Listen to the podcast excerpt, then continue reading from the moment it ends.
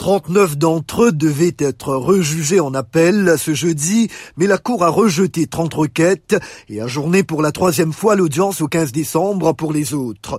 Dans un communiqué, le parti à mercé de l'opposant Maurice Camteau s'appuie sur un rapport du 4 novembre des experts du groupe de travail sur la détention arbitraire du Conseil des droits de l'homme de l'ONU.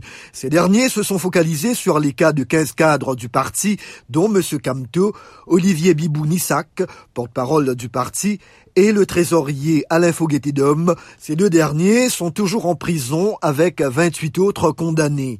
Le groupe de travail a recommandé à l'ONU d'exiger de Yaoundé leur libération immédiate et l'indemnisation du préjudice pour ceux remis en liberté, dont la plupart ont subi des traitements cruels et dégradants, voire des tortures physiques et morales.